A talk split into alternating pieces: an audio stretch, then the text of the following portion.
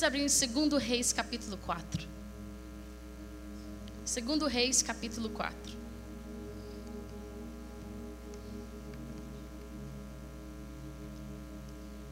Segundo Reis, capítulo 4, fala da mulher de Sunem, ou seja, a mulher sunamita.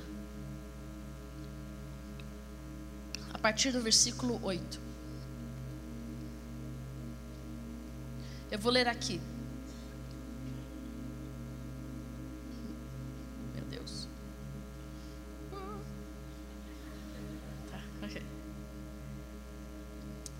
Segundo Reis, capítulo 4, versículo 8 diz assim: Certo dia Eliseu foi a Sunem, onde uma mulher rica insistiu que ele fosse tomar uma refeição em sua casa. Depois disso, sempre que passava por ali, ele parava para uma refeição. Em vista disso, ela disse ao marido: Sei que esse homem que sempre vem aqui é um santo homem de Deus. Vamos construir lá em cima um quartinho de tijolos e colocar nele uma cama, uma mesa, uma cadeira e uma lamparina para ele. Assim, sempre que ele nos visitar, ele poderá ocupá-lo. Então lá vinha Eliseu, ele passava pela cidade de Sunem. Essa mulher oferecia uma refeição para ele toda vez que ele passava. Até que um dia ela teve uma brilhante ideia e ela falou para o marido dela: Vamos então construir um quartinho para ele, para que ele possa sempre se hospedar quando ele estiver por aqui. Eliseu e o seu servo Gease ficaram muito felizes, aceitaram o convite. E Eliseu pensou com ele: como que eu posso então retribuir a essa mulher que sempre nos acolhe com tanta hospitalidade? Aí então Eliseu foi e falou com ela e perguntou: O que, que você gostaria? O que, que eu posso fazer por você? E aquela mulher disse para ele no versículo 13: Não preciso de nada, eu habito no meio do meu povo, eu estou bem entre a minha própria gente. Ela fala isso. Mas daí Eliseu fala assim: Nossa, o que, a gente pode fazer por ela? E daí ele fala assim: Mulher sunamita, o Senhor te dará um filho. E ela fala: nossa, não, imagina, eu, eu não vou ter um filho, não minta para mim, profeta. E ele fala: O Senhor te dará um filho. Nisso, passa-se um tempo, ela engravida e ela tem esse filho. Esse filho cresce. E quando ele é pequeno, ele é menino, ele tem uma dor de cabeça muito grande. E ele acaba morrendo. Vocês lembram dessa história? Se você não lembra, não, mal, não faz mal que eu estou contando ela inteira. E ele acaba morrendo, e naquele momento ela pega aquela criança no colo e ela leva lá naquele quartinho que ela construiu para o profeta de Deus, para o homem de Deus, e ela deita aquele filho naquela cama. Ela fecha a porta daquele quarto dela, dele, e ela faz, chama os, vamos chamar o cavalo que eu preciso sair. Nisso o marido dela fala assim para ela: Onde você está indo? E ela diz assim: Está tudo bem. E daí ela vai e monta naquele cavalo, ela está indo atrás do profeta Eliseu. E daí chega uma hora que ela chega no pé da montanha onde Eliseu está. E Gease, ele chega para ela e fala assim: O que é que está acontecendo aqui? Está tudo bem com seu marido? Isso no versículo 26. E com seu filho? Então ela responde a Gease: Está tudo bem. Nisso ela sobe para ver o homem de Deus. E ali ela fala para o homem de Deus: Meu filho morreu. Aquele lá que você profetizou que o Senhor me daria, ele morreu. O que, que a gente vai fazer? Nisso ele fala para Gease pegar o bordão dele para ir correr lá, colocar em cima daquele menino. E Gease vai adiante, depois vem então atrás Eliseu e a mulher sunamita. Eles chegam na casa, o menino está morto. Eliseu fecha a porta do quarto, ele deita em cima do menino ele começa a respirar, ele começa a aquecer o corpo daquele menino, e daqui a pouco aquele menino volta a viver. E daí ele chama a Sunamita e ali acaba a história dela. E eu sempre fiquei maravilhada com uma pessoa que consegue falar, está tudo bem no meio de uma crise. E, eu, e hoje eu tenho três lições dessa mulher sunamita que eu gostaria de compartilhar com vocês.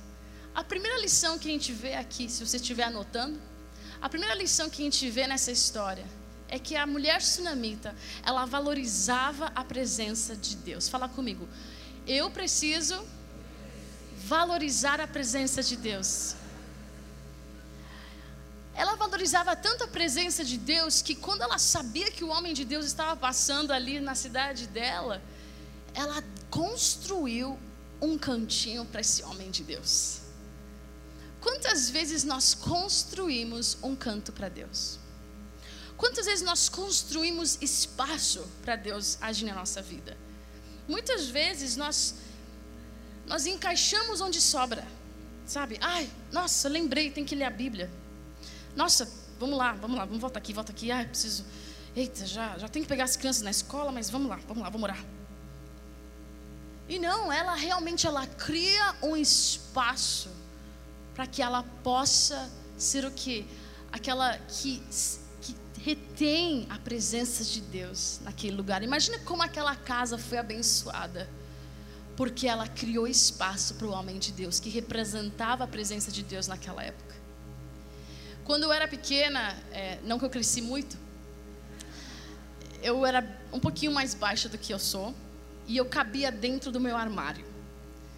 E eu lembro que eu ouvi a passagem de Mateus 6,6 que fala: Orai ao Senhor no secreto lugar. E eu falava: Eu preciso fazer um secreto lugar em casa. Então eu arranquei todas as calças, sabe aquelas calças que ficam penduradas assim de pé? Eu arranquei as calças e tinha um espaço vazio. E eu peguei uma lanterna, uma almofada, um cobertor e uma Bíblia. E todo dia que eu voltava da escola, eu fechava meu armário, ninguém sabia onde eu estava. Eu estava lá dentro daquele armário, no meu lugar secreto com Deus. Infelizmente eu não caibo mais nesse armário, tá? A gente cresce e engorda, né? Não cabe mesmo. Mas esse lugar secreto não é um lugar físico, é um lugar que nós criamos espaço para Deus. Será que nós somos capazes de, no meio da nossa correria, nós criarmos espaço para Ele? Será que somos capazes de deixar o Espírito Santo interromper o nosso dia para falar algo importante para nós? Será que nós priorizamos e valorizamos a presença de Deus como essa mulher sunamita? Que no meio de tudo que ela estava vivendo, ela pensou: eu quero criar, tirar do meu, me, me tirar do egoísmo e criar um espaço para esse homem de Deus. E eu creio que Deus, Ele quer nos inspirar a valorizar a presença de Deus. Como é que você valoriza a presença de Deus na sua vida? É muito simples. Você não precisa estar num culto, você não precisa tocar uma música, você pode, neste exato momento, cozinhando, é, conversando, dirigindo, sentada, de pé, onde você estiver, você perceber que Deus está presente. Quando nós percebemos Deus, é porque nós, nós temos desenvolvido ouvidos para Ele. Se, por exemplo, a minha. Você já viu isso? Que você está no banheiro, está tudo fechadinho as portinhas, e daí alguém tosse lá dentro. E se ela é sua melhor amiga, você sabe que ela está lá dentro, não sabe? Por que, que você sabe? Pela voz dela, pelo tossir dela, de tanto que você convive com essa pessoa você percebe ela, aonde ela estiver. Às vezes você está num lugar, eu lembro que um dia eu, eu entrei no escritório, né, que eu trabalho, e daí eu entrei quietinha na minha sala, porque eu estava super atrasada, e eu estava embaixo lá da mesa plugando o meu carregador, essas coisas. Eu escutei o, rapaz que sempre me vê andando no corredor e ele falou assim: Eu acho que a Zoe chegou, tô cheirando ela. Era o meu perfume, ele já reconhecia meu perfume. Assim é quando Deus está no lugar. Nós reconhecemos a presença dEle, porque nós passamos tempo com Ele. É impossível você reconhecer a presença de alguém se você não passa tempo com ela. Então, quando nós queremos valorizar a presença de Deus, precisamos passar tempo com Ele. E valorizando essa presença de Deus, nós a reconheceremos aonde nós estivermos. A segunda lição que a gente vê aqui da mulher sunamita é no versículo 21, vamos ler aqui novamente.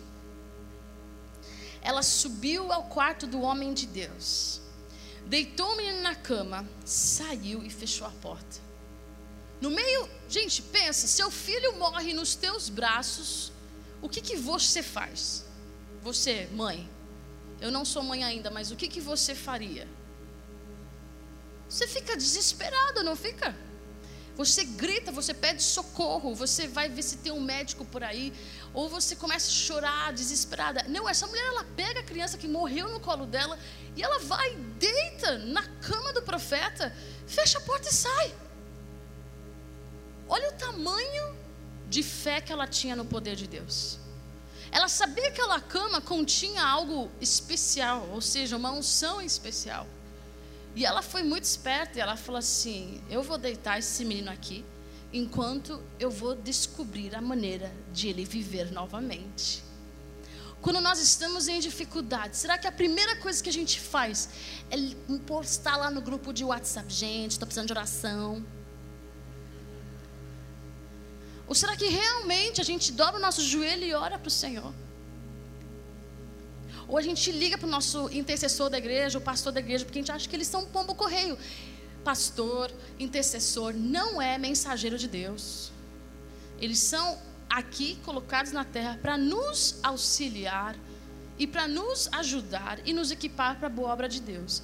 Mas você tem acesso à presença de Deus. Fala, eu tenho acesso à presença de Deus.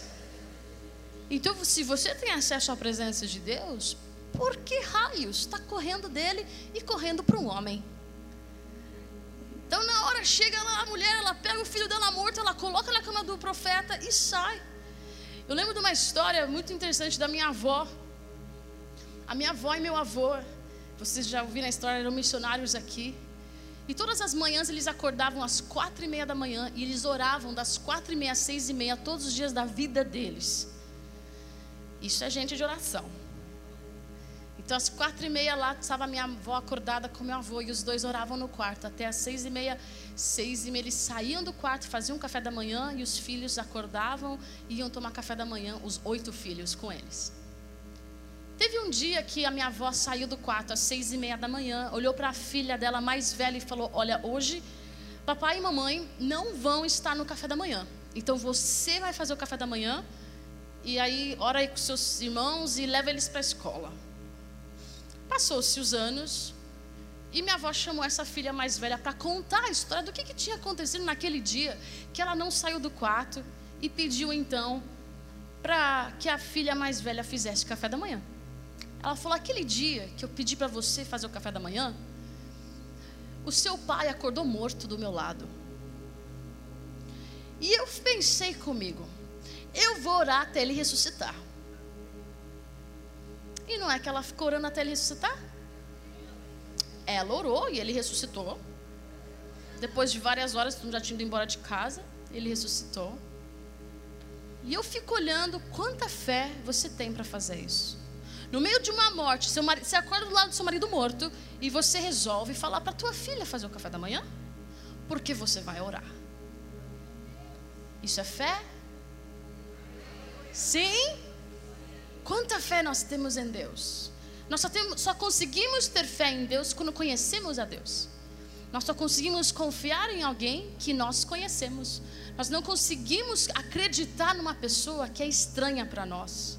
Por isso que é tão importante o passo número um, que é valorizar a presença de Deus, para que então possamos ter fé em Deus. Essa mesma avó, ela criou uma mulher de fé, que é minha mãe. Minha mãe estava grávida do quarto mês de mim, e ela foi para o médico, e o médico falou para minha mãe: a sua filha morreu no seu ventre, e agora vamos tomar o remédio para expelir o que existe de sobrando aí do, do, desse feto. Minha mãe tomou os remédios, metade deles, mas algo no coração dela estava incomodando ela e ela falou assim: Nossa, eu preciso voltar para o médico. Então ela falou: Mãe, vem comigo no médico. Então foi lá minha avó e a minha mãe para o médico fazer ultrassonografia. Quando estavam fazendo a ultrassonografia na barriga da minha mãe, o útero estava completamente vazio e não havia nenhum som, não havia batida de coração. E o médico falou: Realmente, você eliminou tudo, está tudo acabado, você não está mais grávida. A minha avó olhou para minha mãe, olhou para o médico e falou: Não, senhor, amanhã você faz o exame de novo. Nisso elas voltaram para casa e fizeram o quê? Oraram, ok? Dia seguinte voltaram para o médico. Minha mãe deitou ali naquela maca novamente. Ele começou a fazer o exame. E daqui a pouco ele começa a pular e gritar. Ele fala: Tem um bebê! Tem um bebê! E naquele momento ele pensa: Glória a Deus. E naquele momento ele pensa com ela, ele fala assim para minha mãe: Mas você tomou remédio? E falou: Sua filha não vai nascer. Ela vai nascer talvez com defeitos bem graves, físicos. Ela não vai nascer saudável. Minha, minha mãe olha para minha avó, o que, que elas fazem? Elas vão orar, porque orar é o que a gente precisa fazer na vida, não é verdade? E naquele momento, minha mãe fala para minha avó, ela fala assim: não importa mesmo se minha filha nascer defeituosa, eu vou bem dizer ao Senhor, ela é aquela que Deus me deu. E eu nasci doidinha, mas normal, galera, tá? E eu estou aqui para contar. Eu sou um milagre de Deus. E você também é. Deus te escolheu, mesmo que você foi planejado, mesmo que você foi um erro para a sociedade, você foi um acerto para Deus. Deus te quis aqui. Deus te escolheu para estar aqui. E Ele quer que você tenha fé em quem Ele é. Ele é um Deus impressionante e incrível. A terceira lição que a gente vê aqui da sunamita é que ela tinha tanta fé para falar que estava tudo bem. Uau! Fala para a pessoa do seu lado: está tudo bem. Vocês falam está, né? vou falar igual vocês: está tudo bem. Minha cunhada é daqui, ela fala tudo assim. E ela ensina meus sobrinhos falarem. Ela estava falando para eles: está tudo bem. E daí o meu sobrinho falou: Está tudo bem. Eu falei: Júnia, desiste. Paulistinho, paulistano, não vai dar, ele vai falar está daqui a pouco. Mas ela tenta até ela conseguir, né? Então, já que eu estou aqui, eu falo para você: está o quê? Tudo bem. No meio da nossa crise, no meio do que nós estamos vivendo, no meio da tempestade, o que, que é? Sim? Aquela mulher, ela chega no pé da montanha, Gease chega para ela e fala assim: O que, que aconteceu? O seu marido está bem, o, o seu filho está bem. E ela olha para ele e ela fala: Está tudo bem. E ela sobe aquela montanha para falar com Deus, com o homem de Deus. Quantas vezes nós deixamos a nossa fé ditar as palavras que saem da nossa boca? De, desculpa, o, o nível da nossa fé ditar aquilo que sai da nossa boca. Às vezes a gente tem tanta incredulidade que a gente não consegue declarar as verdades de Deus na nossa vida. Porque estamos cegados e presos num lugar que a gente não sabe que Deus, Ele sim é o Deus do impossível e que Ele faz o impossível na nossa vida. Mas a gente deixa a negatividade, sabe, ficar na nossa vida e aquilo não traz nem um pouco de esperança para você. Quando a gente cresceu, cresceu, não. Quando a gente estava crescendo com a ausência do meu pai, a minha mãe, ela tinha dificuldades financeiras muito grandes. Sabe o que é contar fatia de presunto e de, de queijo? Talvez você nunca viveu isso, mas em casa era assim. Contava fatia de presunto e queijo para cada sanduíche para a escola. Tudo era contadinho, até as xícaras de arroz por semana. E eu lembro muito bem um dia que, que vieram os missionários em casa e eles comeram todo o nosso arroz. Então você pensa que uma criança de 8 anos ela começa a ficar preocupada, certo? Ela fala assim: e agora? Hoje é quarta-feira, arroz novo só faz segunda. Já era. Que a gente ia comer? E minha mãe, felizona, guardando o tapuer, o tapuer de arroz, que era desse tamanho, estava assim, com só um filetinho, sabe? Nem uma colher de sopa de arroz. E ela, e ela, eu falei, mãe, você deu comida para todo mundo e não vai ter mais para gente. Ela olhou para mim e falou assim: Ô oh, Zoe, Deus proverá. Está tudo bem. Ela tampou o tapué, colocou na geladeira. E eu, como uma criança que tenho fé, crianças têm muita fé, eu acordei antes de todo mundo no dia seguinte e fui correndo abrir a geladeira. Eu falei: vamos ver se Deus proveu eu abrir aquela geladeira, você acredita que o arroz estava até a tampa? Lotado com tapué de arroz? O Senhor, glória a Deus, receba isso, você precisa de mais arroz. O que aconteceu naquele momento? palavra dela profetizou o milagre de Deus. Em Provérbios 21 diz que a nossa boca tem o poder de vida e de morte. E quando aquela mulher ela olha para Gease, ela fala: está tudo bem, é porque ela tinha fé. Não ela estava sendo falsa, não. Ela tinha fé que Deus faria o filho dela ressuscitar. Quando minha mãe tampou aquele tapuer vazio, ela tinha fé que Deus proveria, sendo com arroz ou de uma outra forma, Deus viria com a provisão dele. Eu já vi dinheiro multiplicando na minha mão. Tem horas que eu falo, vamos fazer uma brincadeira, Deus. Eu tava, eu precisava pagar uma pessoa, 700 reais. Eu tinha mais ou menos 300 reais na carteira. Eu tirei os 300 e eu comecei a contar. Cada vez que eu contava, aparecia uma nota nova na minha mão. 500, vamos lá, vou contar mais uma vez, nome de Jesus mais uma vez. 600, eu falei, Deus, só falta mais um, mais um. 700, aê, eu falei, que tal ganhar mais extra, né? Eu contei, não, deu só 700, porque era aquilo que eu precisava. Deus, ele, ele sabe o que a gente precisa. E Ele dá de acordo com a nossa fé também. Então, como é que a gente aprende a fazer essas três coisas da sunamita? Um, valorizar a presença de Deus. Dois, ter fé no poder de Deus. E três, ter fé suficiente para falar está tudo bem. Três coisas que queria deixar para finalizar aqui com vocês. Três coisas que nos capacitam a ser como essa mulher. É um, comece com um pouco que você já tem. Às vezes a gente está esperando que o Senhor abra os céus e a terra com os anjos angelicais, chegando com as trombetas no nosso quarto, para que então a gente possa adorar o Senhor. Não, não, não. Nós começamos com o que já temos, que é o que é a palavra viva de Deus, que já está aqui. Você não precisa de uma palavra profética, você precisa ler a Bíblia. Tem gente que pede todo domingo para mim uma palavra profética. E eu começo a falar: que tal você ler a Bíblia? Aqui tem todas que você precisa na vida. Certo?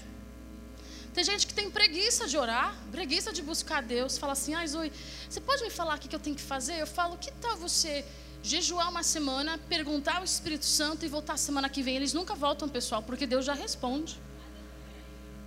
Sim? Cutuca alguém do seu lado e fala: e aí, vai orar?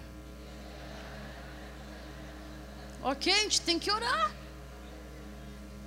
A gente espiritualiza demais as coisas, mas Deus, Ele honra a nossa fidelidade. Fala comigo, fidelidade.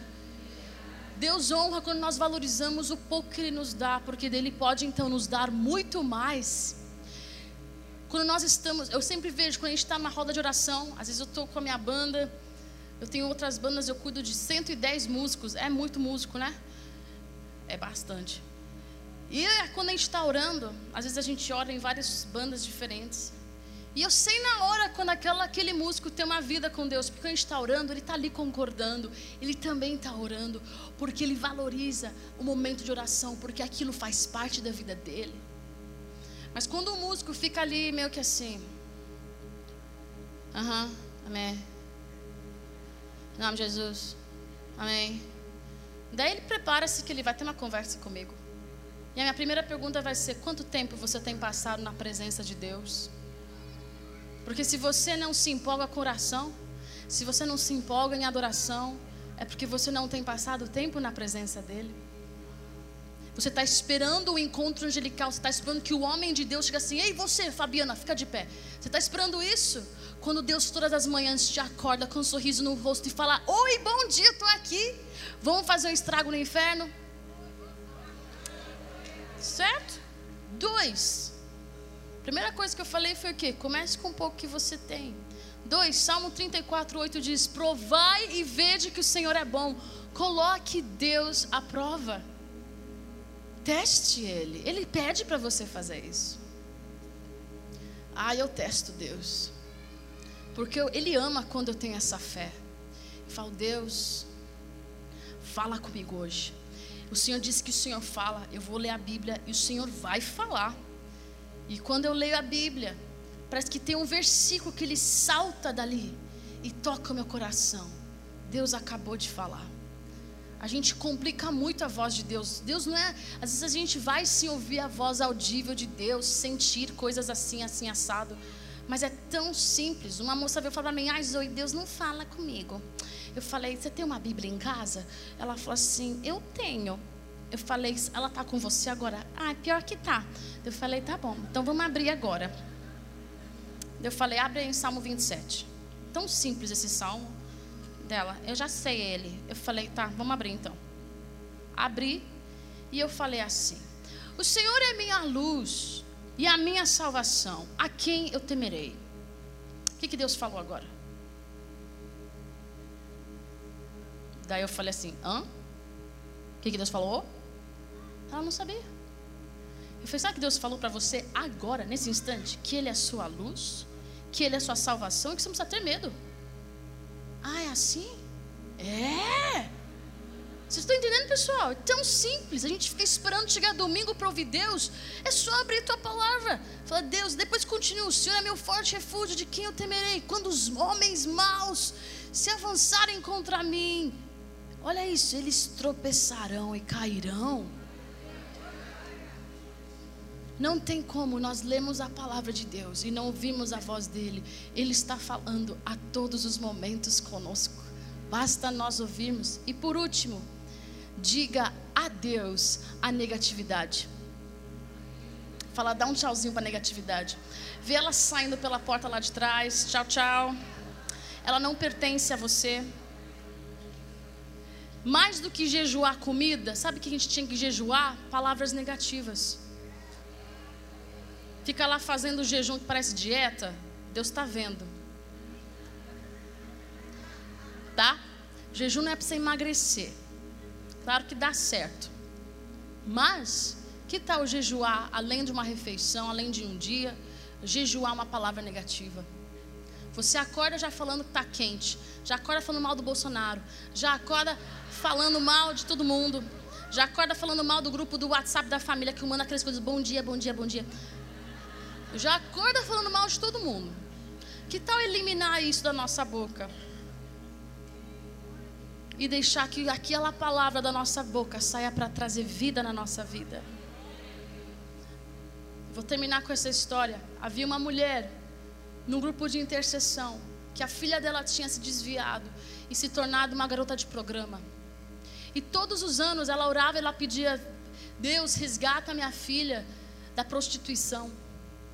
Até que um dia o Espírito Santo falou para ela: Todos os dias você profetiza que a tua filha está na prostituição. A partir de hoje você vai falar: Senhor, resgata a tua filha amada, pura, separada para ti. Depois de duas semanas, ela teve um encontro sobrenatural com Jesus e ela voltou aos caminhos de Deus. Porque a mãe parou de falar que ela era. Que nem você está orando pelo teu marido. Deus, ai, que ele pare de ser carrancudo. Não, fala, Deus, meu marido vai ser bem-humorado. Obrigada. Eu já tive cada aluno difícil, eu sou professora também. Tinha uns alunos endemoniados na minha sala. Sabe como eu começava a aula? Eu falava, Deus, obrigada pelos meus alunos cheios da tua presença. Obrigada porque o Senhor está neste lugar e todo mundo vai ser tocado pela tua presença. E aquilo mudava a minha atmosfera. A nossa negatividade atrai coisas negativas, mas a nossa fé em Deus o que, que ela faz? Ela destrava o céu na terra.